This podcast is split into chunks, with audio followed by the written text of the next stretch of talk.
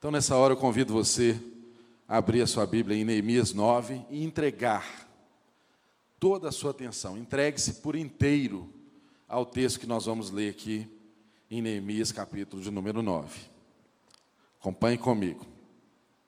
Neemias 9, verso 1, está escrito: No vigésimo quarto dia do mês, os israelitas se reuniram, jejuaram, vestiram pano de saco e puseram terra sobre a cabeça. Os que eram ascendentes, da ascendência israelita tinham se separado de todos os estrangeiros. Levantaram-se nos seus lugares, confessaram os seus pecados e a maldade dos seus antepassados. Ficaram onde estavam e leram o livro da lei do Senhor, do seu Deus, durante três horas. E passaram outras três horas confessando os seus pecados e adorando o Senhor, o seu Deus.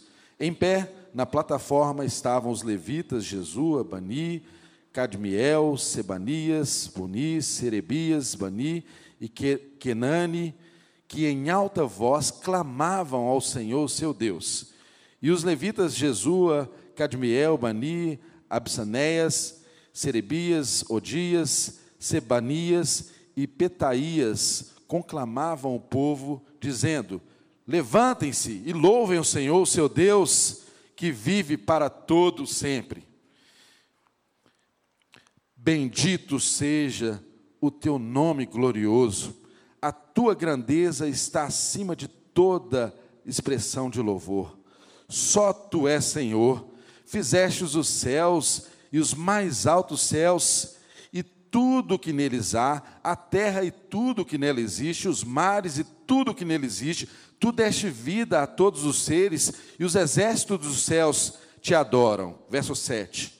Tu és o Senhor, o Deus que escolheu Abraão, trouxe-o de Ur dos caldeus e deu-lhes o nome de Abraão. Viste o coração dele, é, que o coração dele era fiel, e fizeste com ele uma aliança, prometendo dar os seus descendentes a terra dos cananeus, dos hititas, dos amorreus, dos ferezeus, dos jebuseus e dos gigazeus e cumpristes a tua promessa, porque tu és justo. Viste o sofrimento dos nossos antepassados no Egito, e ouvistes o clamor deles no Mar Vermelho. Fizeste sinais e maravilhas contra o Faraó e todos os seus oficiais, e contra todo o povo da sua terra, pois sabias com quanta arrogância os egípcios, os egípcios os tratavam. Alcançaste renome que permanece até hoje. Dividiste o mar diante deles, para que o atravessassem a seco, mas lançaste os seus perseguidores nas profundezas, como uma pedra em águas agitadas. Tu os conduzistes de dia com uma nuvem, de noite com uma coluna de fogo para iluminar o caminho que tinham que percorrer. Verso 13: Tu desceste dos montes Sinai, dos céus lhe falaste Deste-lhes ordenanças justas, leis verdadeiras, decretos e mandamentos excelentes. Fizeste que conhecessem o teu sábado santo e lhes destes ordens, decretos, leis e por meio de Moisés, o teu servo. Na fome, deste-lhes pães do céu, e na sede tiraste-lhes para eles água da rocha. Mandaste-os entrar e tomar posse da terra que, sob juramento, tinha prometido dar-lhes. Mas, mas os nossos antepassados tornaram-se arrogantes e obstinados e não obedeceram os teus mandamentos. Eles se recusaram a ouvir-te, esqueceram-se dos milagres que realizastes entre eles, tornaram-se obstinados e, na sua rebeldia, escolheram um líder, a fim de voltarem à sua escravidão. Mas tu és um Deus perdoador um Deus bondoso e misericordioso, muito paciente, cheio de amor.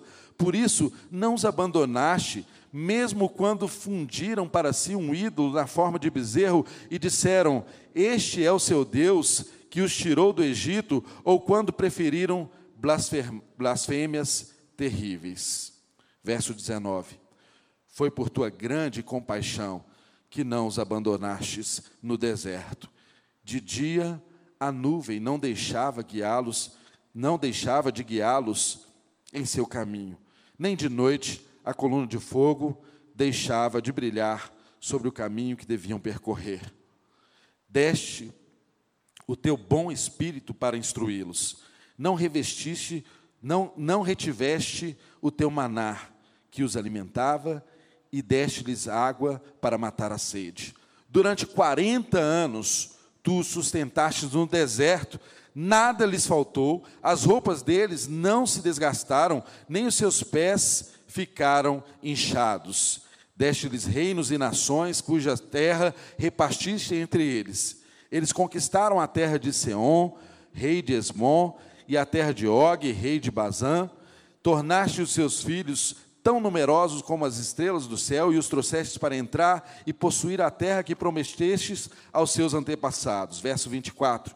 Seus filhos entraram e tomaram posse da terra. Tu subjugaste diante deles os cananeus que viviam na terra e os entregaste em suas mãos com seus reis e com os povos daquela terra para que os tratassem como bem quisessem. Conquistaram cidades fortificadas e terra fértil. Apossaram-se de casas cheias de bens, poços já cavados, vinhas, olivais e muitas árvores frutíferas. Comeram até fartar-se e foram bem ali bem alimentados. Eles desfrutaram da tua grande bondade. Verso 26. Mas, mas, mas foram desobedientes e rebelaram contra ti. Deram as costas para a tua lei. Mataram os teus profetas que os tinham advertido que voltassem para ti. E te fizeram ofensas detestáveis. Por isso, Tu os entregaste nas mãos dos seus inimigos que os oprimiram. Mas quando foram oprimidos, clamaram a ti. Dos céus tu ouvistes, e a tua grande compaixão deste-lhes libertadores, que os livraram das mãos dos seus inimigos. Verso 28.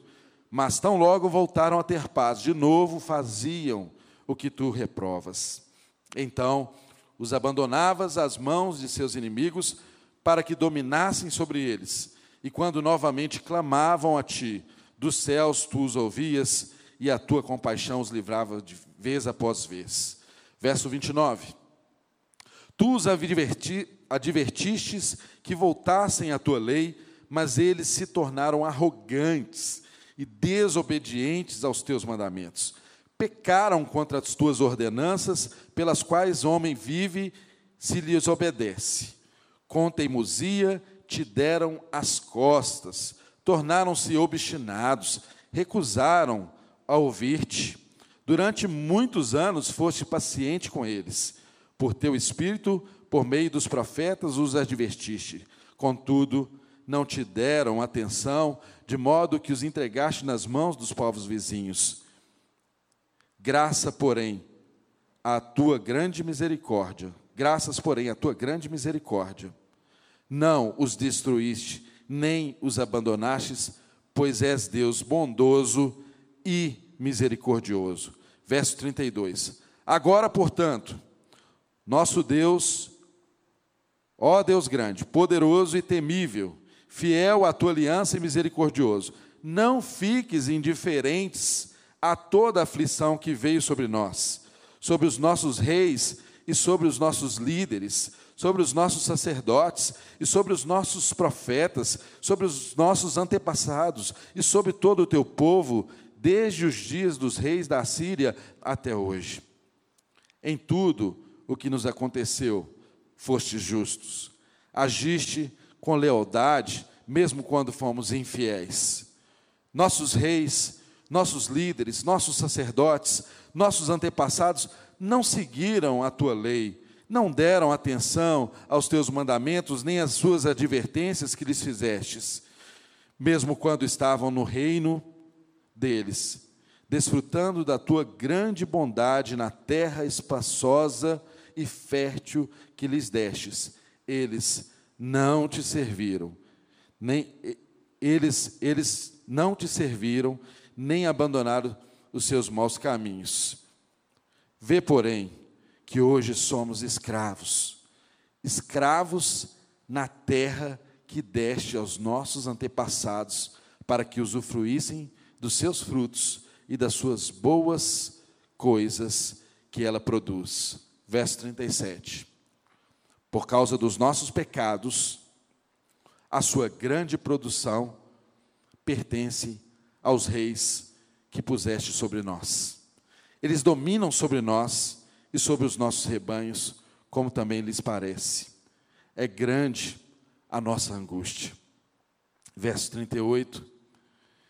Em vista disso, estamos fazendo um acordo por escrito e assinado por nossos líderes, nossos levitas e os nossos sacerdotes. Pai, nós estamos diante da tua palavra, Senhor. Nós não estamos diante de um conto, nós não estamos diante de uma história inventada por alguém, nós não estamos diante de um ensino de homens, nós estamos diante da tua palavra, Senhor. E nós cremos que essa palavra, ela é suficientemente poderosa para transformar o nosso caminho, transformar as nossas vidas. Nós cremos que essa palavra, tal como ela fez no passado, endireitando os caminhos do teu povo, ela pode ser conserto para as nossas vidas no dia que se chama hoje. Nós cremos que a tua palavra, Deus, ela tem efeitos, ela é eficaz, ela é poderosa. Por isso oramos nessa hora, pedimos ao Senhor que os teus princípios possam saltar aos nossos olhos e o Senhor possa nos iluminar o caminho e nos trazer de volta, Deus, da margem ou de onde estamos caminhando, Senhor, fora dos teus preceitos. E faça-nos de novo, ó Deus, experimentar a comunhão contigo. Faça-nos novamente, ó Deus, experimentar pôr os pés nos teus caminhos, lembrando-nos de quem o Senhor é, lembrando-nos dos teus grandes feitos, lembrando-nos da sua história conosco e fazendo-nos, ó Deus, ter um coração verdadeiramente compungido, quebrantado, um coração sensível à tua presença e à tua obra. Deus, ilumina-nos, ó Deus, no caminho e faça-nos compreender as tuas escrituras. Faça gerar em nós uma confissão verdadeira e faça gerar em nós, ó Deus, um caminho reto, segundo é a tua vontade. Reaviva-nos, em nome de Jesus. É a nossa oração, é o nosso pedido dessa manhã. Amém, Senhor. Amém.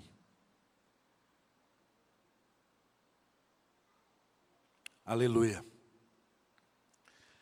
Lemos aqui um longo capítulo, capítulo de número 9, aqui do livro de Neemias. Irmãos, e eu fiz questão de ler versículo por versículo, exatamente porque cremos que nada do que está escrito aqui na palavra de Deus é em vão. Exatamente porque cremos que o texto aqui exposto, exatamente pela forma como foi exposto, era fruto de uma transformação genuína, verdadeira, na história do povo de Deus, assim como pode ser na minha história e na sua história. Estamos aqui no capítulo de número 9 de Neemias. E na semana passada nós tivemos a oportunidade de aprender aqui com tanta graça Deus trilhando com seu povo um caminho rumo a esse reavivamento espiritual do povo. Os muros já estavam reconstruídos, a cidade levantada, mas uma cidade reconstruída, um povo protegido, ele não se sustenta se ele não for restaurado espiritualmente. E a restauração espiritual que Deus está promovendo aqui com seu povo passa exatamente pelo caminho, como nós vimos aqui na semana passada, da exposição das Escrituras. Irmãos, nós vimos, nós vimos algo lindo acontecendo com o povo de Deus, conforme exposto aqui na semana passada, que não foi necessário nem mesmo os sacerdotes terem a iniciativa de ensinar a palavra, o próprio povo clamou que fosse aberto o livro e ensinada a palavra de Deus a todo o povo. E todo o povo então se reuniu ali na praça, todos aqueles que tinham condição de entender as Escrituras. O livro foi aberto e começou então uma exposição bíblica daquilo que é a palavra de Deus, e isso foi transformador na vida daquele povo. Irmãos, não tenham dúvidas, não tenham dúvidas, não há a mínima chance, não há a mínima possibilidade de nós experimentarmos um verdadeiro avivamento, se não o for através da palavra de Deus reavivada em nossos corações. Não há nenhuma possibilidade de eu e você sermos verdadeiramente reavivados em Deus, se não for por meio da palavra de Deus reavivada em nossos corações.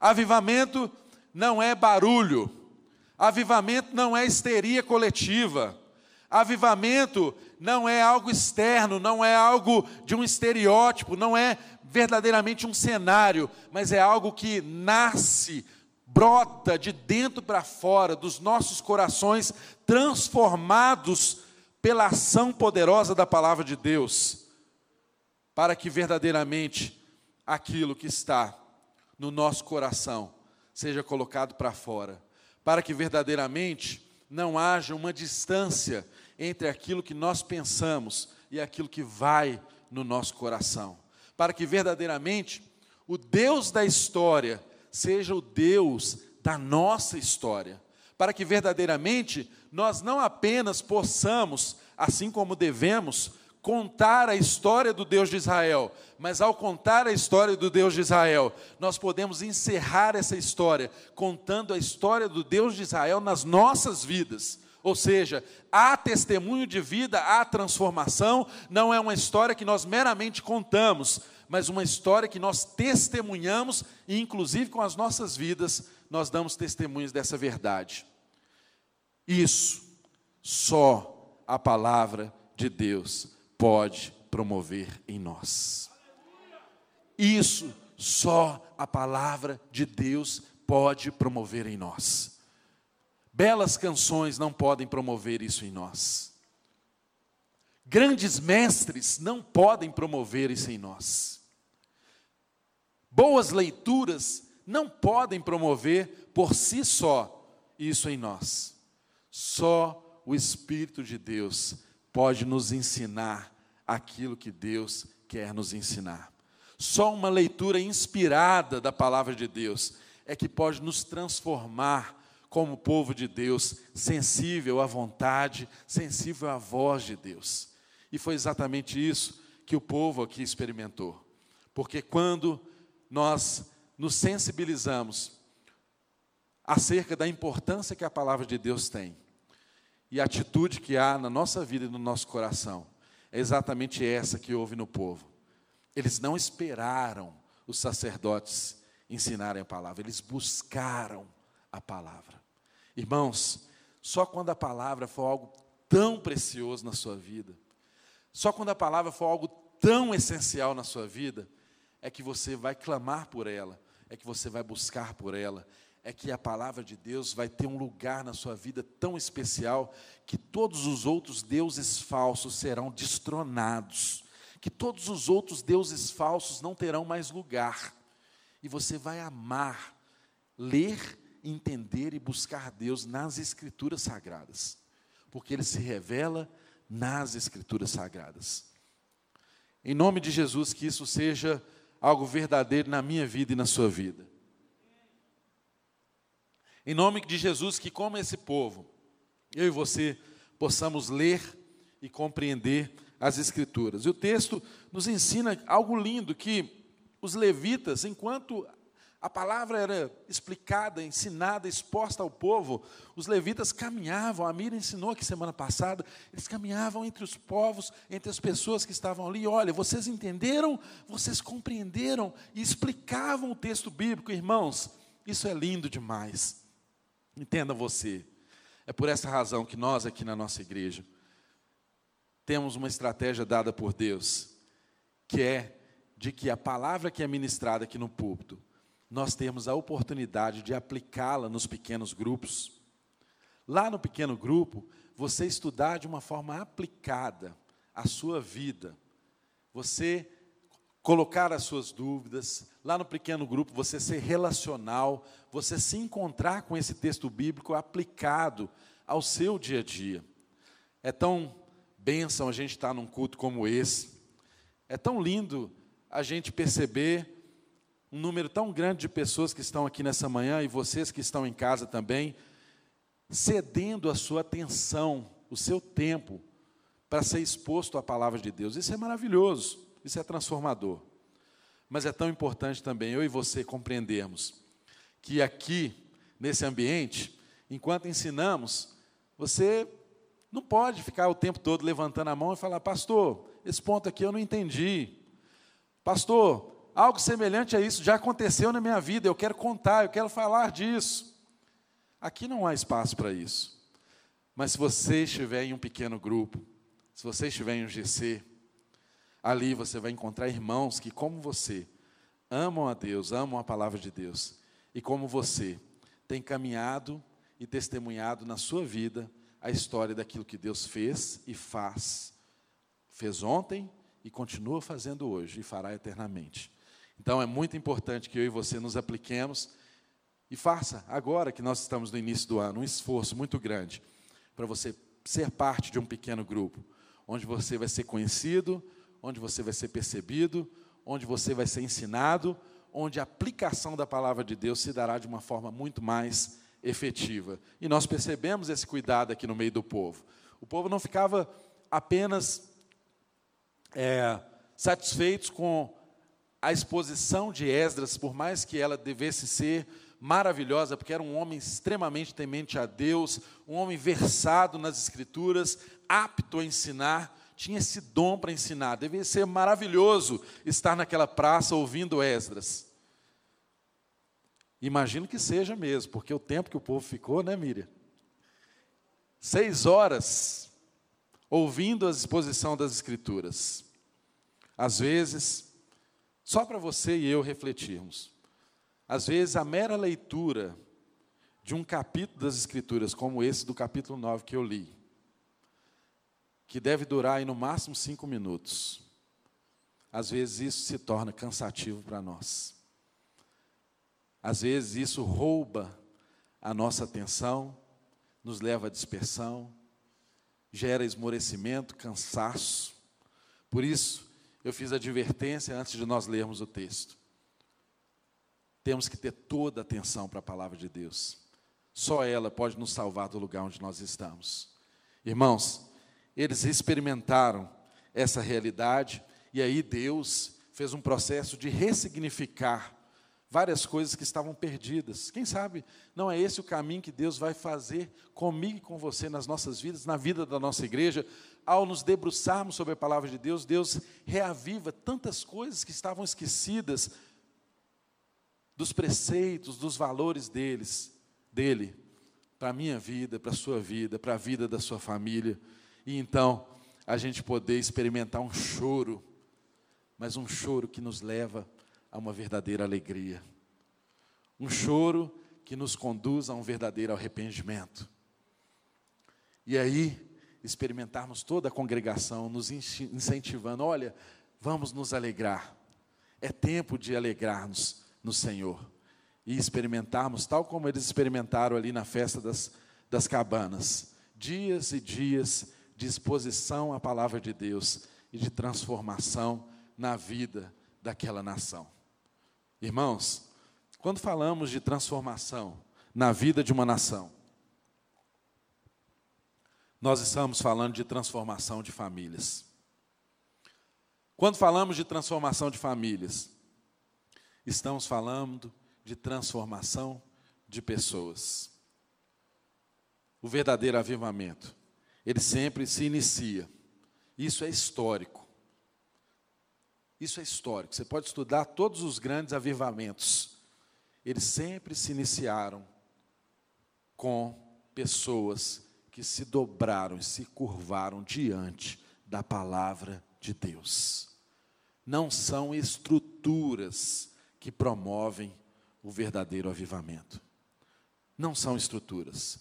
Nós precisamos de estruturas para várias coisas. Inclusive, essa reunião não seria possível aqui se nós não tivéssemos uma estrutura, uma cobertura, porque hoje é um dia chuvoso, não é? Talvez, tal como Esdras experimentou, lá no livro de Esdras, nós vimos o povo falou assim: olha, por favor, acabe com essa assembleia aqui, vamos estabelecer líderes, porque está chovendo e está fazendo frio, lembra? Não foi possível, por quê? Estruturas são necessárias, são necessárias, mas são acessórias.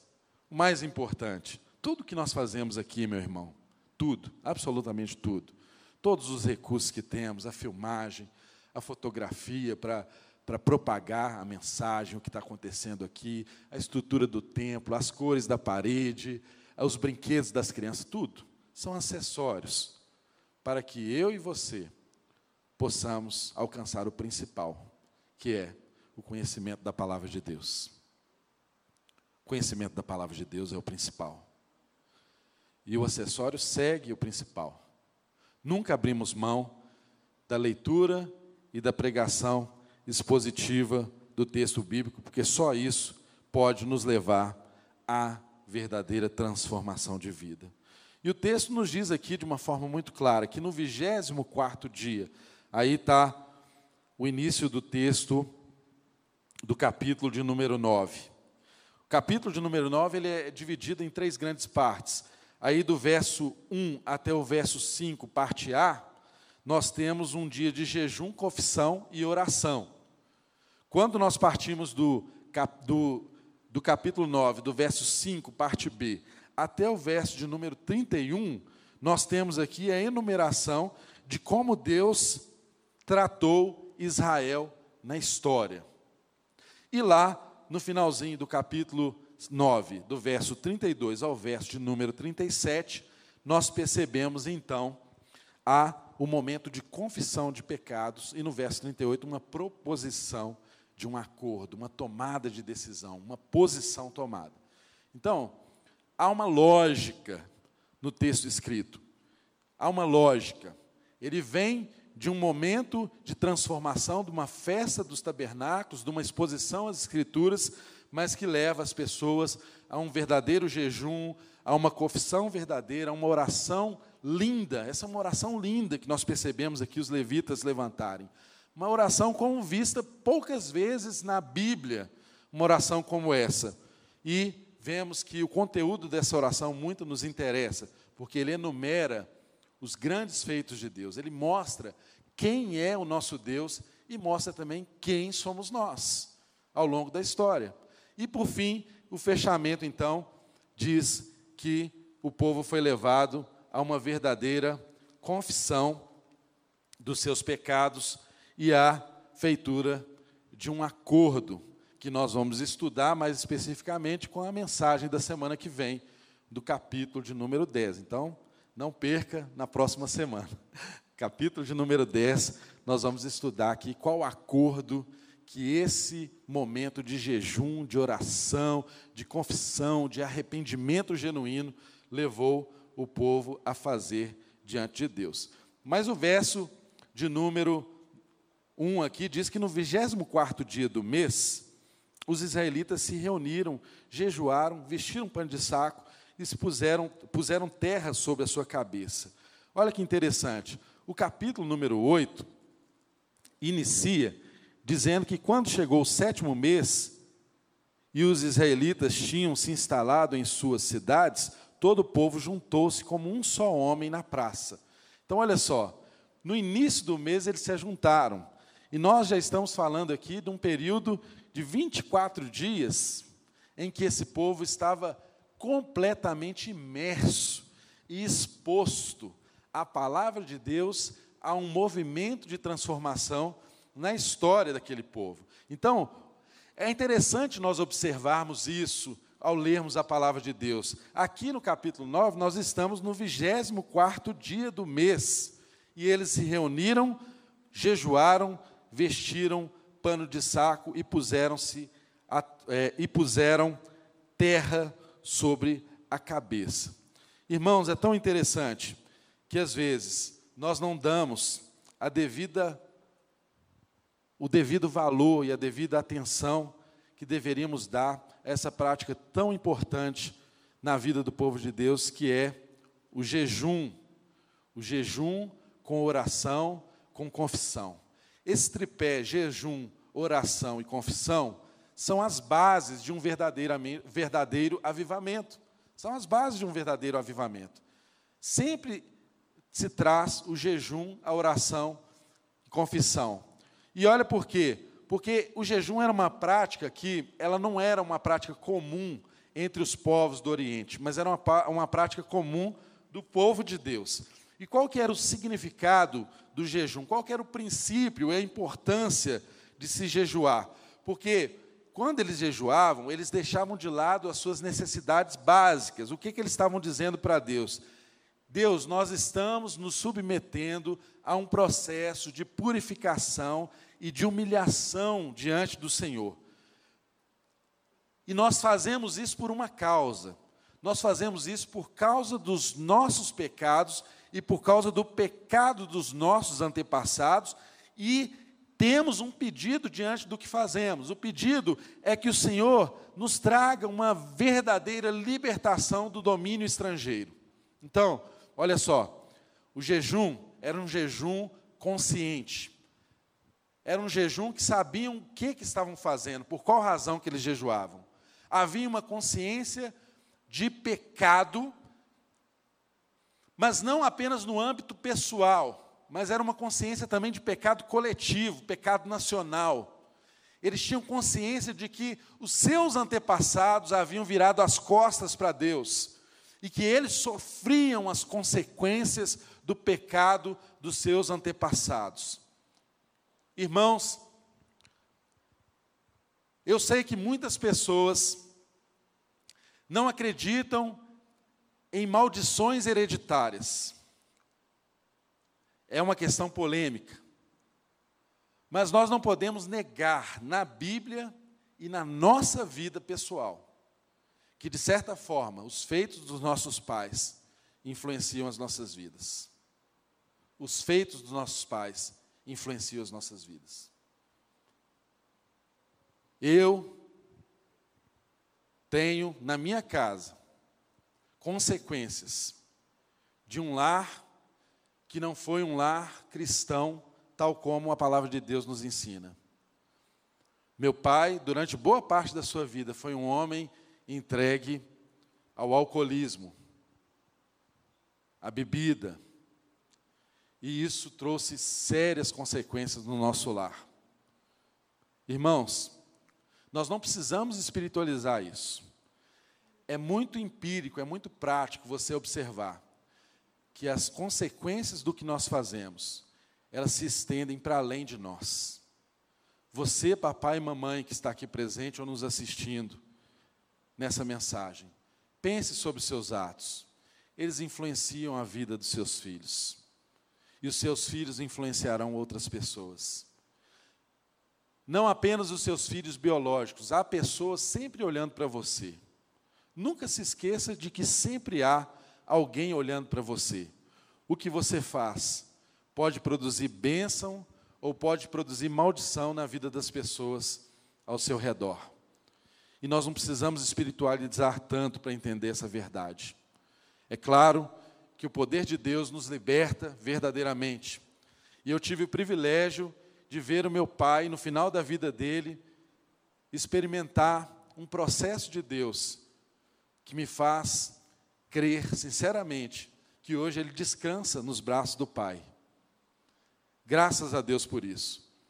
Mas isso não me leva a negar o fato de que eu sofri, meus irmãos também sofreram muitas consequências por causa da desobediência do meu pai, por causa da desobediência da minha mãe.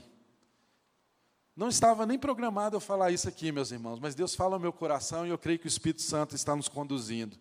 Minha mãe era uma jovem, talvez como alguns de vocês que estão aqui, uma menina linda, que aos 17 anos de idade cantava no coro da igreja batista, era de uma igreja batista tradicional, muito envolvida, a caçula de uma família que teve 14 filhos, minha avó gostava de de filho, né, gente? Teve 14 filhos, minha mãe era a última, a caçula.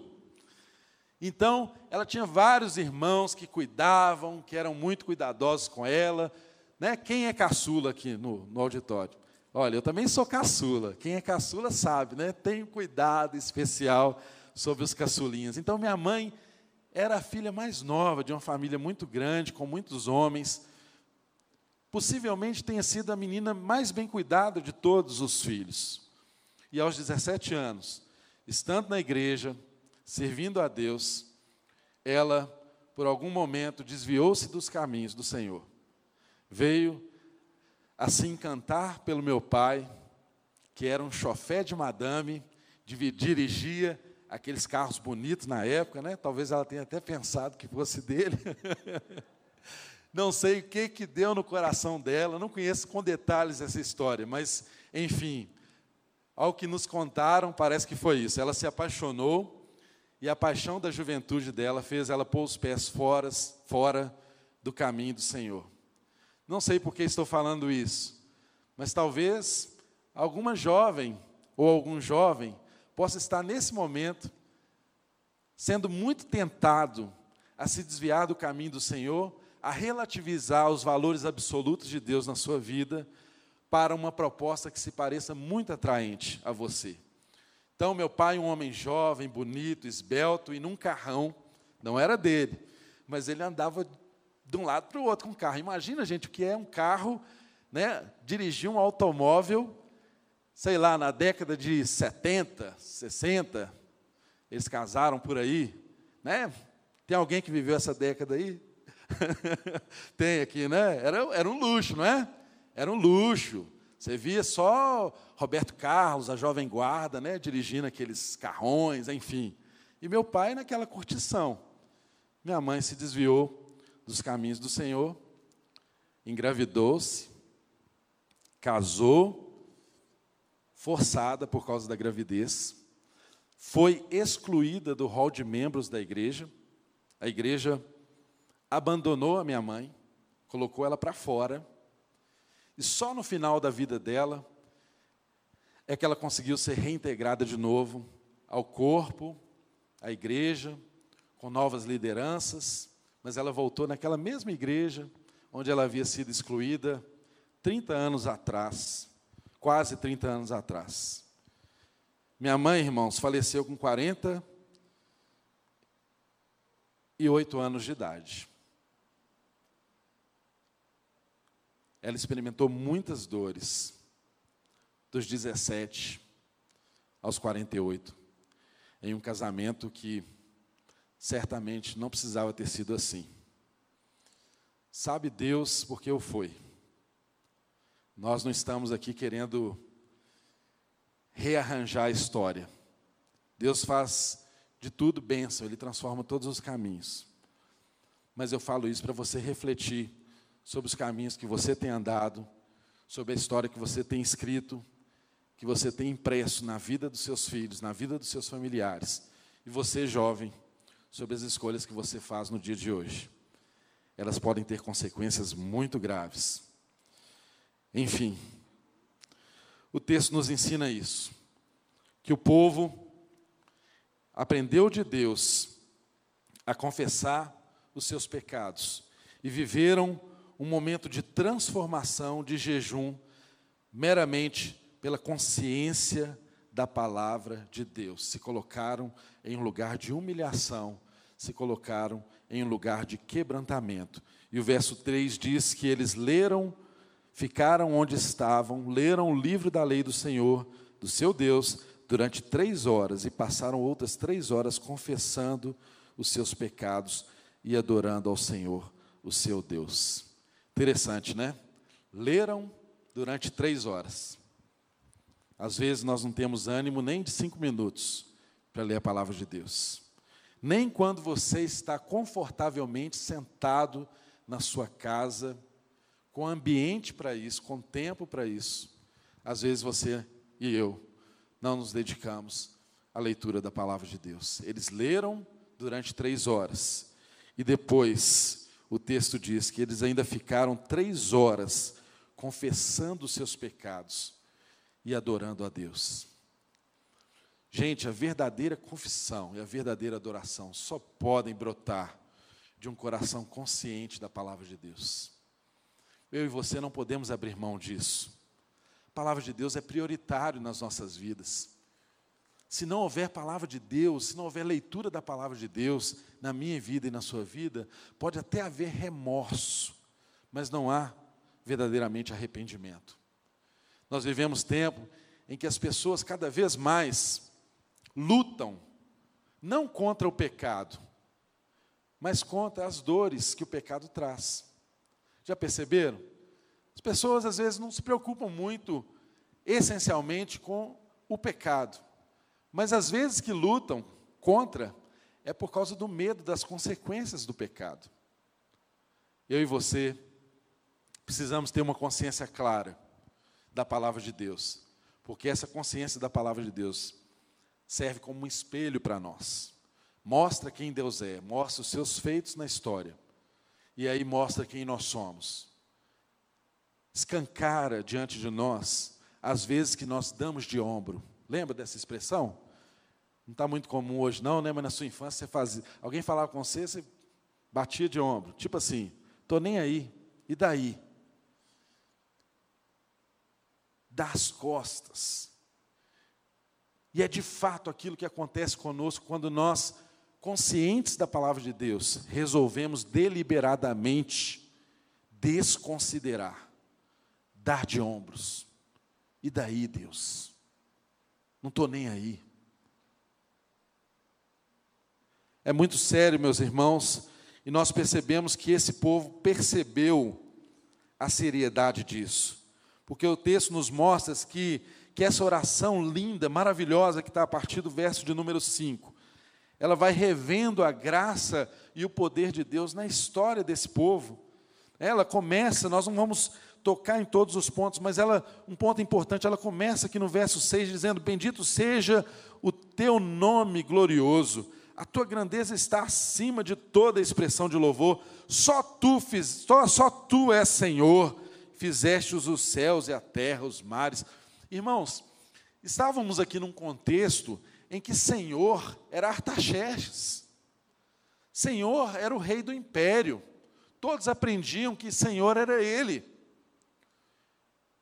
E a confissão do coração desses filhos de Deus aqui é exatamente realinhando o coração deles há, há um valor absoluto de que nós cremos que há um só Deus, que há um só Senhor. Não pode haver no meu coração e no seu coração nada que rivaliza a Deus. Os deuses falsos só são destronados quando nós colocamos no seu devido lugar o único Senhor das nossas vidas. Foi o caminho inicial desse povo. Eles começaram dizendo: Olha, há um só Senhor, tu és aquele que fizeste os céus e a terra. Tu és o Deus Criador. Em tempos em que eu e você somos bombardeados no sistema educacional brasileiro, e no mundo inteiro é assim, nós aprendemos desde cedo tantas teorias que excluem Deus da nossa vida que relativizam quem é Deus. E tantas teorias que para acreditarmos nela temos que ter muito mais fé do que o que o texto bíblico diz, invadem a nossa vida, moldam o nosso pensamento, condicionam a nossa forma de ver o mundo e nós excluímos Deus da nossa história.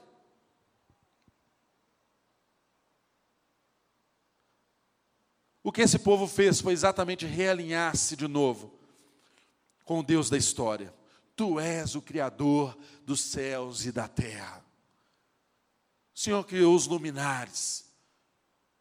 O Senhor criou os mares. O Senhor fez tudo. Não há uma geração espontânea. Não há uma transmutação de espécies. O que esse povo estava dizendo aqui contextualizando a época, nossa, olha, eu não vim do macaco. Eu sou um ser criado por Deus. E tantas coisas que entram na nossa mente, no nosso coração e vão sendo rivais aquilo que a palavra de Deus nos ensina. Tudo por quê?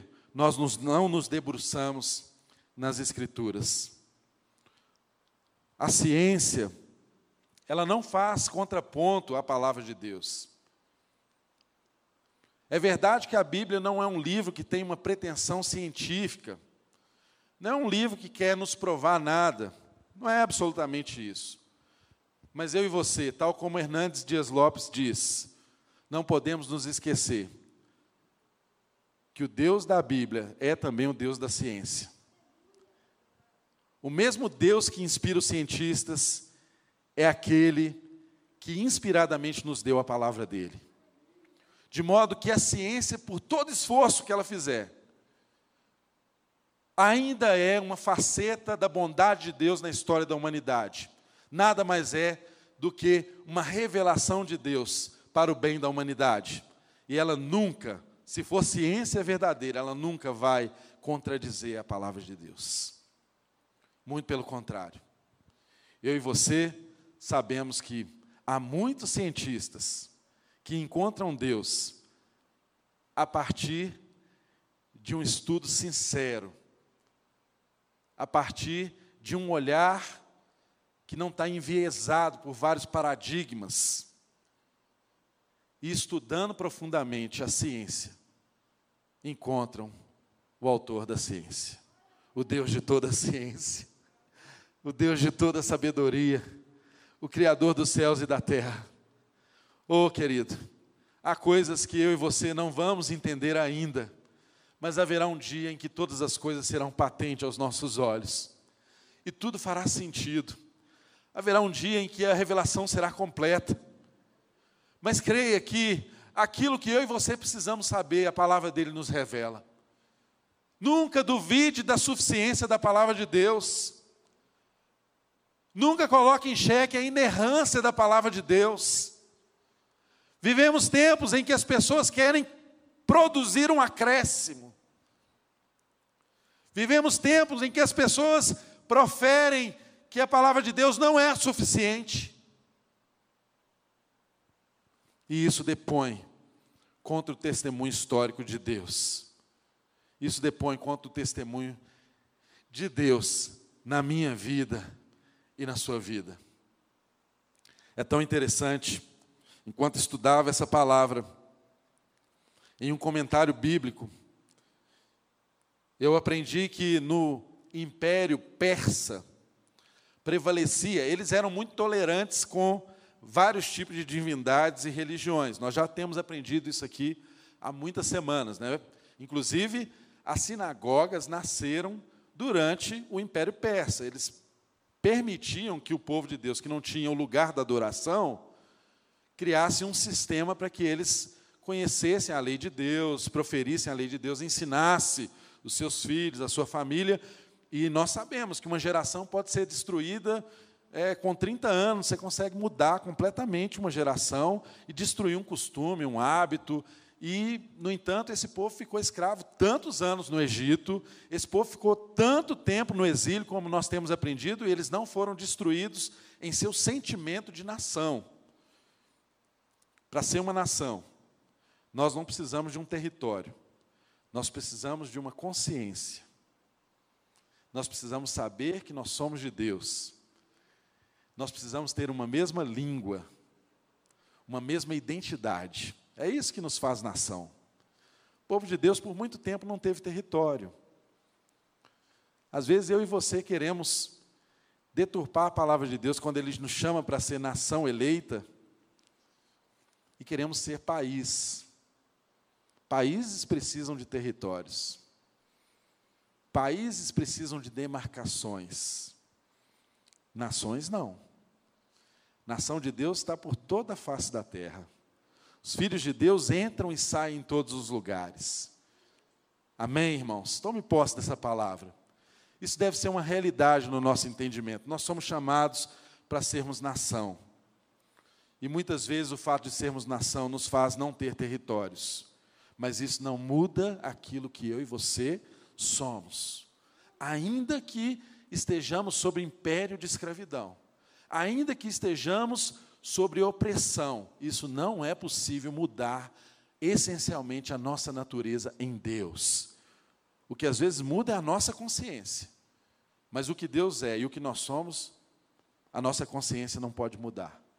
Então, percebam que havia ali, eu contava que, estudando sobre o texto, havia ali uma prevalência de um pensamento persa que prevalecia o zoroastrismo. Era o tipo de religião que existia ali, mais comumente proferida pelo Império Persa. E o que, que se acreditava no zoroastrismo? Acreditava-se que Ahura Mazda, que era uma divindade do bem, havia criado um mundo perfeito e bom. Um mundo perfeito e bom. Então, Mazda foi um deus, uma divindade que criou um mundo perfeito e bom. Porém, havia uma outra divindade, igualmente poderosa a Mazda, chamada Angra. E essa divindade Angra, que representava o mal, a perversão, ela perverteu tudo que foi criado pela divindade boa Mazda. E aí o que aconteceu, segundo o que entendiam os persas que acreditavam no zoroastrismo.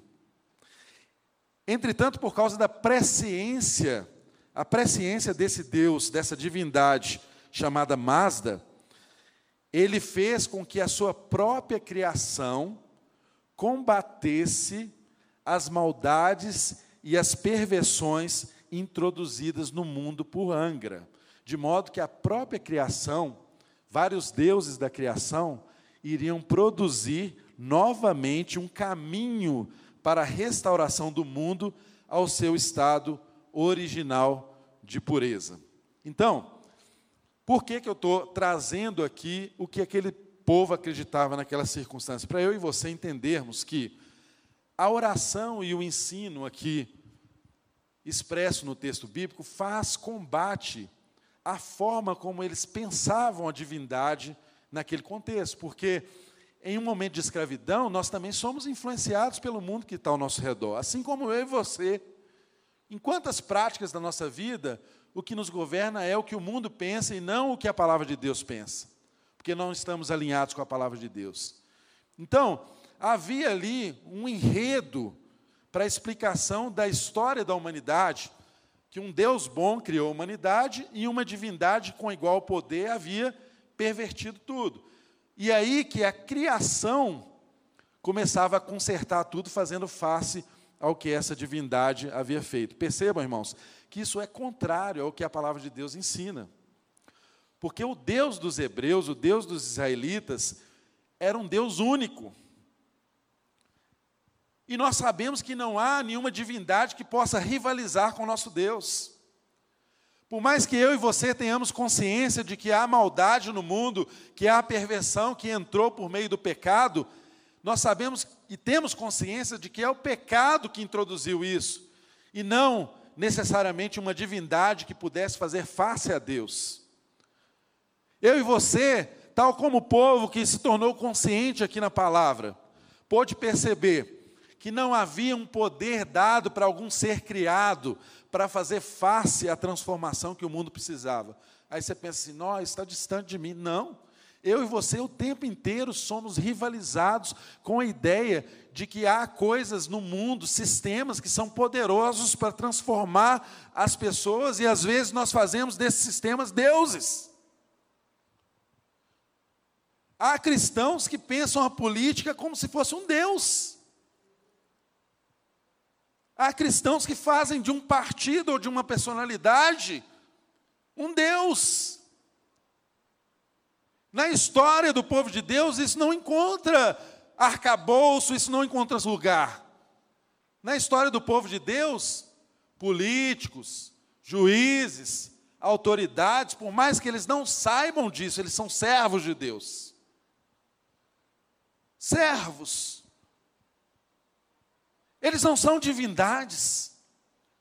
Entendam, havia aqui uma pedagogia ao estudarem com profundidade a palavra de Deus, porque o coração do povo estava realinhado a quem Deus verdadeiramente era.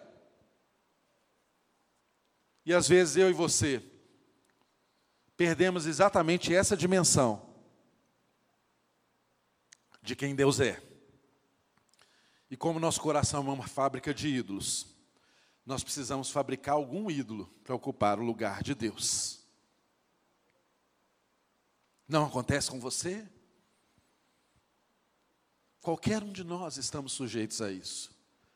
Mas o que a palavra de Deus está fazendo conosco, assim como fez com esse povo, é nos realinhar de volta aquilo que é a essência do ser de Deus. Nós cremos em um Deus que é único, soberano, absoluto. Nós cremos em um Deus que tem autoridade, poder, soberania,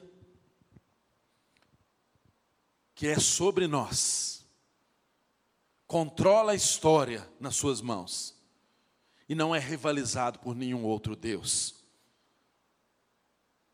Nós não cremos que a criação humana tem poder para fazer face a Deus. Nós não cremos em uma transformação que nasça na evolução ou numa revolução produzida pelo pensamento humano. Nós não cremos nisso. Insistimos em dizer e ensinar. Coração do homem, a criatura de Deus, o homem, é vestido de glória e de vergonha. Só a obra redentora de Cristo Jesus e o tempo da plenitude é que vai resolver esse problema. É Deus quem faz isso. Não são os esforços humanos.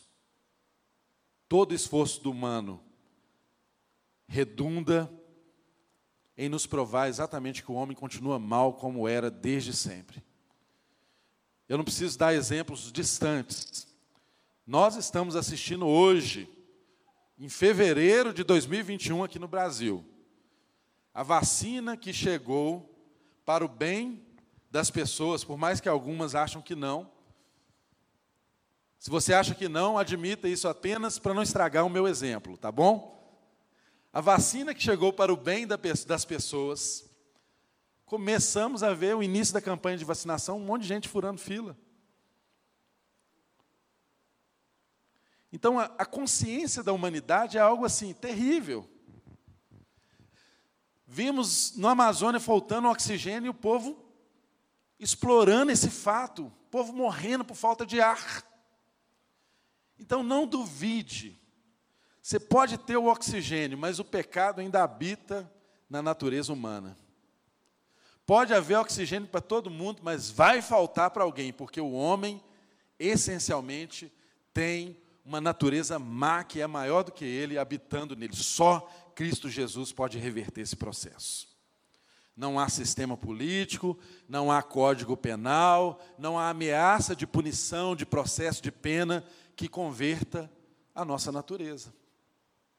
Isso tem que ser coisa dada para nós, irmãos. Precisamos compreender essa realidade. E o texto nos mostra com muita clareza aqui em vários pontos que esse Deus, e aí eu chamo a atenção de vocês, de todos nós, quando ele começa a falar dos feitos de Deus, ele começa aqui o texto falando, essa oração, falando dos feitos de Deus. Então ele fala da aliança de Deus com Abraão, no verso 7 e no verso de número 8. Tu, Senhor, Deus, nos escolheu, o Deus que escolheu Abraão, o trouxe de Ur dos caldeus, deu-lhe o nome Abraão, viste o coração dele, que era fiel, fizeste com ele uma aliança, prometendo dar aos seus descendentes a terra dos cananeus e títulos e tal. Olha só, percebam, irmãos. Tudo é ação de Deus. Percebam que todo, todos os verbos, se você grifar na sua Bíblia aí, vê que é uma ação de Deus. Olha, tu fizeste, tu trouxeste, tu viste, tu fizeste, tu dividiste, tu conduziste, descestes ao Monte Sinai, fizeste que conhecesse o sábado. Tudo ação de Deus. Deus fez uma aliança com Abraão, e essa aliança não foi apenas com Abraão, uma aliança que alcança todas as famílias da terra, alcançou a minha, você. O Deus das alianças. Ele entrou com a provisão, com a providência no pacto. O que que Abraão tinha para oferecer a Deus, irmãos? O que que eu e você temos para oferecer a Deus? Quer pacto melhor que esse? Deus, eu entro com os meus pecados, o Senhor entra com toda a providência, com todo o perdão. Que negócio que é melhor que esse? Se a gente fosse no mínimo racional, a gente convertia na hora. o problema é que o pecado afetou até a racionalidade do homem, nós somos desconfigurados. Porque racionalmente, você olha para o Deus da história e você entende que esse Deus fez tudo o que fosse necessário para nós. Nós não precisamos reler, mas nós vimos aqui que Deus fez aliança com Abraão, ele no Egito livrou o seu povo, tirou o povo que estava amassando barro há 400 anos em escravidão, humilhados, levou esse povo para uma peregrinação. Quando estavam ali saindo do Egito, Deus abriu o mar vermelho, eles passaram a pés enxutos, eles atravessaram, Faraó e seu exército morreu afogado. Eles começaram aqui na sua oração lembrar dos feitos de Deus. Olha, o Senhor é Deus que falou conosco no deserto. O Senhor nos deu novas leis, novos estatutos, novos mandamentos. O Senhor nos forjou quem nós somos, nos dando uma nova lei, porque nós havíamos esquecido de quem era Deus. No Egito havia vários deuses. E o Senhor fez face a cada um deles nas pragas que o Senhor impôs sobre aquele Egito. O Senhor endureceu o coração de Faraó, porque se fosse meramente Faraó abrindo uma concessão para nós sermos libertos, o povo poderia dizer que não foi Deus que nos libertou, mas foi Faraó que nos libertou. O Senhor fez essas coisas. E nós percebemos que o texto nos ensina que Deus constituiu juízes sobre esse povo. Deus fez esse povo conquistar a terra de Canaã. Irmãos, eles conquistaram uma terra, eles tomaram água de poços que eles não cavaram. Eles comeram das vinhas que eles não plantaram. Demora-se muitos anos para cultivar uma vinha, para se ter uma boa plantação para se reter água em poços, havia técnicas desenvolvidas para isso, em uma região desértica. Deus fez milagres no meio desse povo, colocou uma coluna de fogo guiando, uma nuvem no deserto. Deus fez o maná chegar a eles conforme eles precisavam, provas da providência de Deus, eles tinham o tempo inteiro. Que é um povo que mais experimentou milagre do que esse? Mas não. Quando os profetas foram trazer a eles o juízo de Deus, eles mataram os profetas. A Bíblia não diz, mas diz a história que Isaías foi encerrado ao meio. Jeremias jogado em uma cova. Essa era a resposta que o povo de Deus estava dando aos feitos históricos de Deus. E o texto lá no verso de número 32 ao verso de número 37. Começa com uma expressão assim: agora, agora, portanto, nosso Deus, ó Deus grande, poderoso, temível, fiel à tua aliança e misericordioso, não fiques indiferente a toda aflição que veio sobre nós. Percebam, irmãos, antes de haver o pedido, para que Deus não ficasse indiferente ao que veio sobre eles. Antes de haver o pedido, houve uma consciência clara de quem Deus era e dos grandes feitos de Deus na história daquele povo. Quem sabe eu e você precisamos, tal como essa oração nos ensina, a fazermos esse mesmo exercício antes de começarmos a pedir a Deus. Eu e você nos exercitarmos em trazer à nossa memória quem Deus é, o que Ele fez por nós, as vezes que demos as costas para Ele. E então, depois de uma oração consciente de tudo que Deus é e de tudo que Deus faz, nós podemos então falar para Deus assim: não fiques, Deus, indiferente a toda aflição que veio sobre nós. Deus, nós sabemos que o Senhor tem justos motivos para nos condenar. Nós sabemos que não tem nada de especial em nós, nós só fizemos o que era mal. Mas tem misericórdia de nós. Nós conhecemos que o Senhor também é um Deus misericordioso. Nós conhecemos que o Senhor também é um Deus perdoador. Tire esse jugo de opressão de nossas vidas. Liberte-nos desses povos que nos escravizam e que nos impedem de comer e desfrutar da terra que o Senhor nos deu. Ah, irmãos, quantos de nós não experimentamos nas nossas vidas, nos nossos dia a dia, o desprazer de não desfrutarmos daquilo que Deus nos deu? Às vezes Deus te deu uma família linda, e você não consegue desfrutar dessa família. Porque talvez o trabalho tenha se tornado um Deus na sua vida e você acha que a melhor forma de você cuidar da sua família é você trabalhar 20 horas por dia. Não dá atenção para sua esposa, não dá atenção para o seu filho.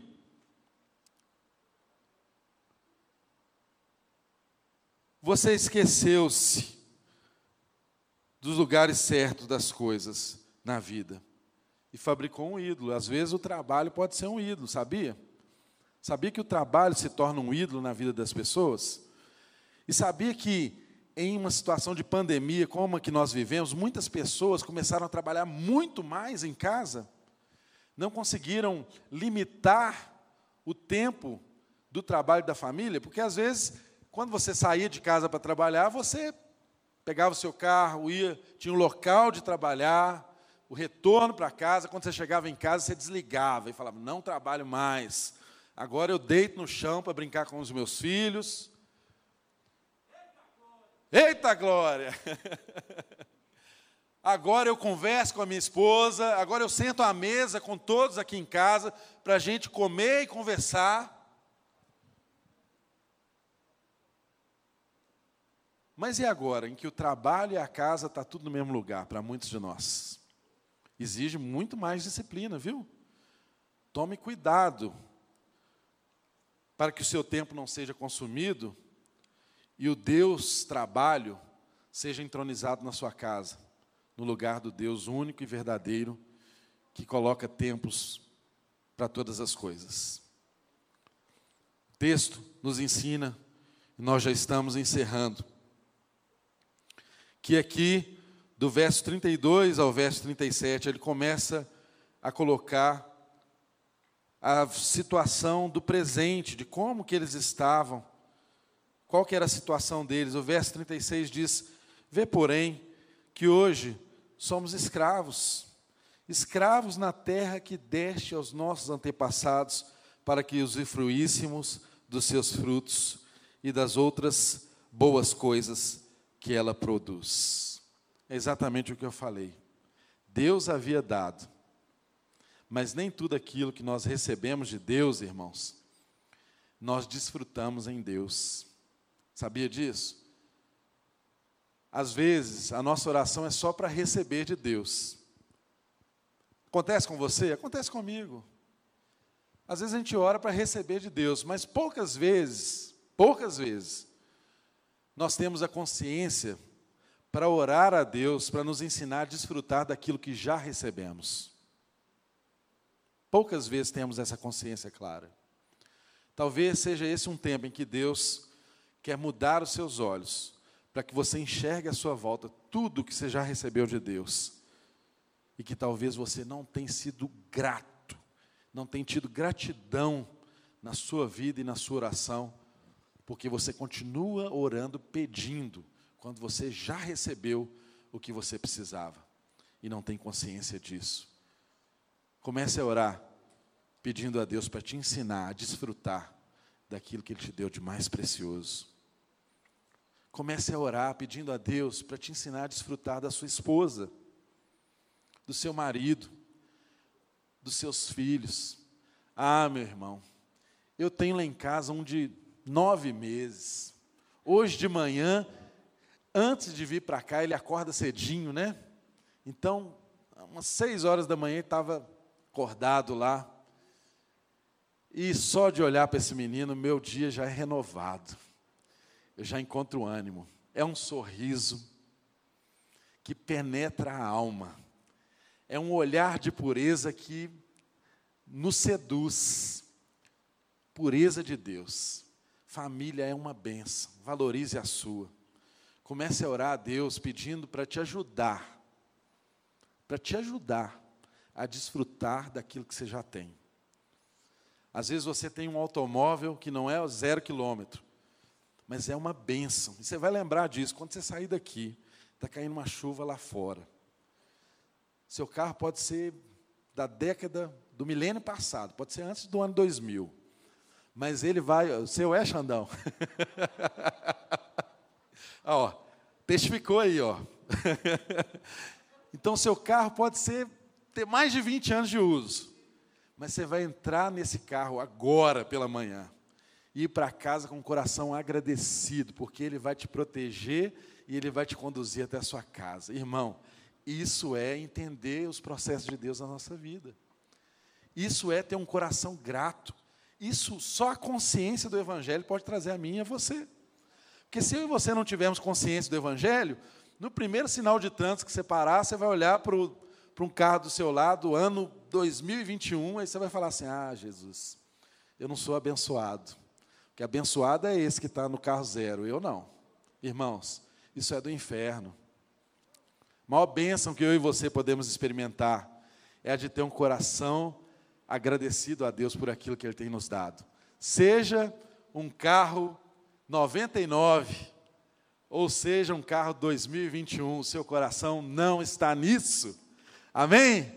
Glória a Deus por isso. Essa é a realidade que Deus espera ver em mim e em você. E para finalizar, o texto nos ensina algo muito importante. Ele diz assim no verso de número 37: Por causa dos nossos pecados, a sua grande produção pertence aos reis que puseste sobre nós. Eles dominam sobre nós e sobre os nossos rebanhos, como bem lhes parece. É grande a nossa angústia. Irmãos, o texto está nos ensinando de uma forma muito clara Muitas das angústias que nós passamos na vida, dos perrengues, têm origem nos nossos pecados. Eu e você precisamos aprender que o sofrimento é parte do processo de Deus na nossa vida. Sim. A exemplo de Jesus, eu e você também somos chamados ao sofrimento. O evangelho verdadeiro não exclui o sofrimento da nossa vida. Mas é verdade também que boa parte do que nós passamos não é um sofrimento por causa do Evangelho, mas são angústias por causa dos nossos caminhos pecaminosos. São angústias por causa das nossas escolhas erradas. São angústias porque demos de ombro para Deus. Reflita na sua vida, aplique essa palavra na sua vida, que eu tenho a convicção que Deus vai transformar o seu olhar, vai transformar a sua casa, vai transformar a sua vida. O pecado precisa ser confessado, mas há de ser uma confissão consciente de quem é Deus, de quem somos nós. É exatamente essas que são as maiores expressões de louvor que se encontram em orações conscientes. As maiores expressões de louvores que nós percebemos não são exatamente canções lindas, maravilhosas, que sempre são lindas quando expressam a vontade de Deus. Mas a maior expressão de louvor, de adoração a Deus, é quando nós temos orações que são conscientes de quem Deus é, de quem nós somos, dos grandes feitos de Deus na nossa história e na história da humanidade, e também que traga à nossa consciência as nossas grandes mazelas, os nossos grandes erros, os nossos grandes pecados, a nossa insistente obstinação de andar longe de Deus, a nossa insistência em dar de ombros e virar as costas para o nosso Deus. Meu querido, minha querida, essa não é a vontade de Deus para a minha vida, para a sua vida e para a vida da sua família. Por isso, Ele nos conduziu a esse texto que nós estamos estudando expositivamente aqui. E o verso de número 38 desse capítulo ele nos dá apenas um aperitivo daquilo que nós vamos aprender na semana que vem. Que o texto do capítulo 9 encerra dizendo: em vista disso, ou seja, uma expressão conclusiva. Em vista disso, é uma expressão conclusiva. Ou seja, diante de tudo isso que eu disse para trás, Senhor, diante de toda essa consciência que o Evangelho trouxe a nós, em vista disso, estamos fazendo um acordo por escrito e assinado por nossos líderes, nossos levitas e nossos sacerdotes. Os termos do acordo nós vamos estudar na semana que vem, mas que Deus forge no seu coração a verdade de que a consciência do Evangelho nos leva a um verdadeiro avivamento. Esse avivamento passa por uma oração genuína, por uma confissão, mas ele não para aí. Ele nos leva a assumirmos compromissos. Ele nos leva a assumirmos responsabilidades. O Evangelho verdadeiro nunca exclui de nós o privilégio de sermos responsivos, de darmos uma resposta a Deus diante do que Ele faz na história da humanidade e na história das nossas vidas.